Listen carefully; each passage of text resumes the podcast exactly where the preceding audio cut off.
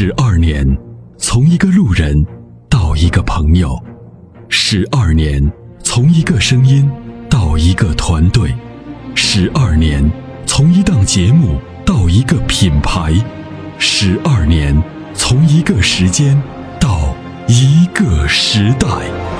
参谋长说：“车十二年，十二年的坚守，十二年的陪伴，积累、超越。”突破，实现，十二年，感谢有你一路相伴，十二年不惧不退，携手并肩，初心不改，砥砺前行。参谋长说：“车，再出发。”再出发。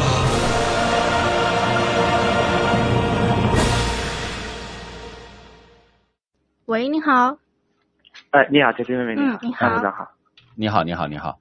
我想问一下几款车，就是买车的，然后呢，主要中意的是马六和那个斯铂瑞的混动版的。马六还有吗？然后想问一下，斯铂瑞混动跟雅阁混动有没有什么大的区别？嗯，技术都是差不多的，因为本田不可能搞两套技术，对吧？嗯嗯。只是就目前而言，斯铂瑞的未来不够明确，雅阁的未来是明确的，因为。呃，首先，斯铂瑞你也知道销量一直很低迷，是的啊，为什么低迷呢？按道理来讲，一辆好车啊，都用了八速的这个变速箱，是吧？那为什么卖不动呢？就大家也在猜测，也在想，其实这和东本的制造工艺有很大关系。那么从这个广本制造，第一，雅阁的质量稳定性常年是比较高的，哎，第二个保值率那叫变态的高，你随便到一个二手车行，你看那个雅阁，我身边很多人都买的雅阁二点四的，对。所以呢，你就从这个几个结果来讲，呃，它肯定是要长期持有是非常占优势的。另外，从售后服务，东本是我见过日系车里面售后服务最差的，真的。但是广本有什么问题？第一时间，比如说今天早上啊，我把你的投诉抱怨反馈出去，一个小时之内厂家就会反馈，就会很快有相应的动作。但是东本，你放心，你就说投诉，你就天天打电话，他都不理你。这跟合资公司有关系，不是本田不好，是合资的这伙人有问题。那会不会他也是钱赚的少，然后没有能力做那一块？不是，这是责任心的问题。因为广汽呢，它也是都是都是国资企业啊，但是这个广汽相对服务意识，广东人的服务意识比武汉人还是要强一点。那这两个车子本身的话，它这个。呃，驾驶感受上面应该差不多的吧？呃，雅阁还是比它，我觉得要协调，因为对，要协调一些。因为这种车呢，加长不是好事儿。雅阁不加不坚持加长轴距，我觉得是对的。啊，然后雅阁空间还大一点，对吧？感觉还大一点。哎，我是光跟我朋友试了那个斯铂雷混，雅阁还没有试，就想着雅阁大一点还便宜一点，然后斯铂雷就是可能说。嗯，什么操控好一点，但是雅阁混也没有去试。嗯，所以就是买雅阁，尽尽量买雅阁。啊，然后那如果说雅阁混，那么还有一辆就是马六，本来是比较中意马六跟斯铂雷混的。那如果说，呃，马六跟这个，我说您说马六可是阿特兹？啊，对对对对对。因为这个懂车的人呢叫马六，因为马六新款不停换代嘛。啊，马六、锐意、阿特兹都叫马六，在国外都是垂直换代，在咱们国内都是三代同堂啊。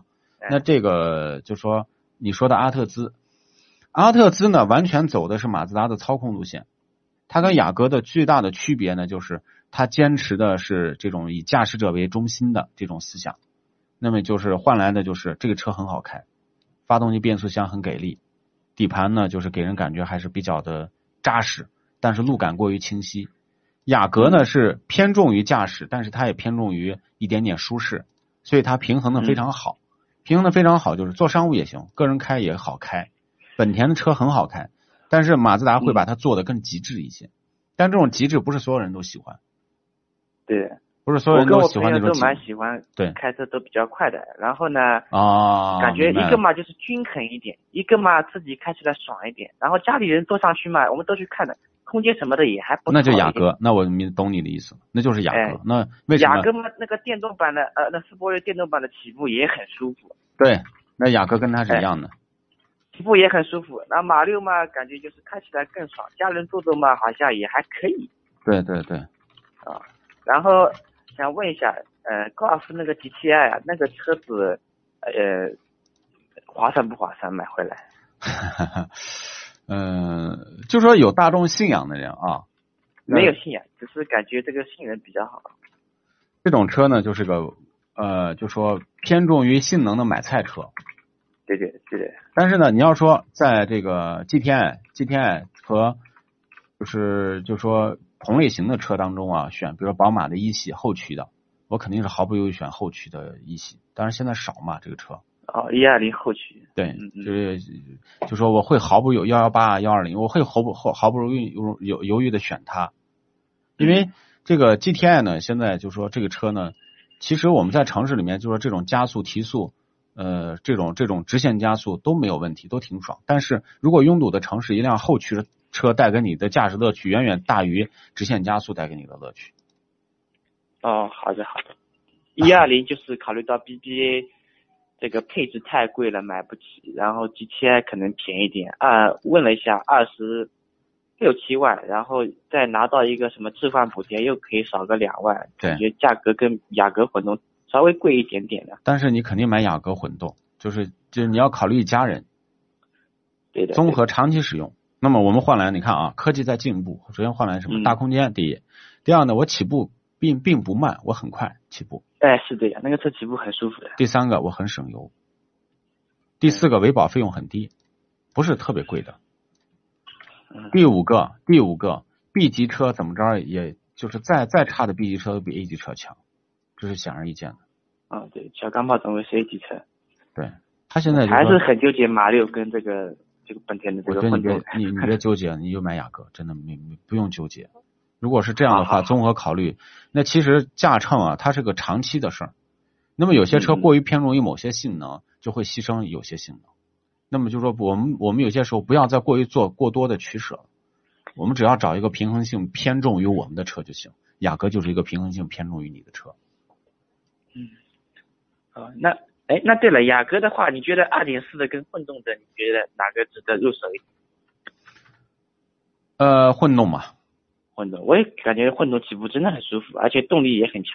这是这是就是说，目前咱们说追新款，就您不能说 iPhone 叉出来，我再买个 iPhone 六。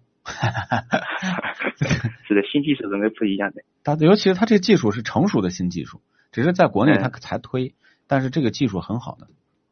对，这个技术是很牛逼。我网上看看，那种说车的都说好，呃，这个很很好的试驾下来的说车视频。对对对，是的，是的，是的。然后高尔夫 GTI 好像都说变速箱匹配不太好的。呃，不是，他那就不懂车的人说。啊，就假如说宝马三系是宝马的精髓。高尔夫就是大众的精髓，高尔夫 GTI 就是大众工程师文化的结晶，但是很不幸，它放到了一汽大众生产，我表示很难过。国人的做工问题啊。对，就是真的是有时候这样让我很遗憾。我开过五代的 GTI 啊，五代的 GTI 跟现在的 GTI 它就不是一个 GTI，五代的 GTI 我都能甚至能感觉是什么呢？像像这种就是宝马车一样，就是我最早不是宝来 R、宝来 1.8T、宝来都开过。我最早是宝来，就是老款宝来，那个老款宝来的驾驶质感跟宝马三系是有的一拼的。但是现在您说的五代 GTI 是进口的对吧？进口的两门版的，就那个圆屁股、圆灯的那个，就是现在你拿出来的做工都能把七代的 GTM 秒成渣。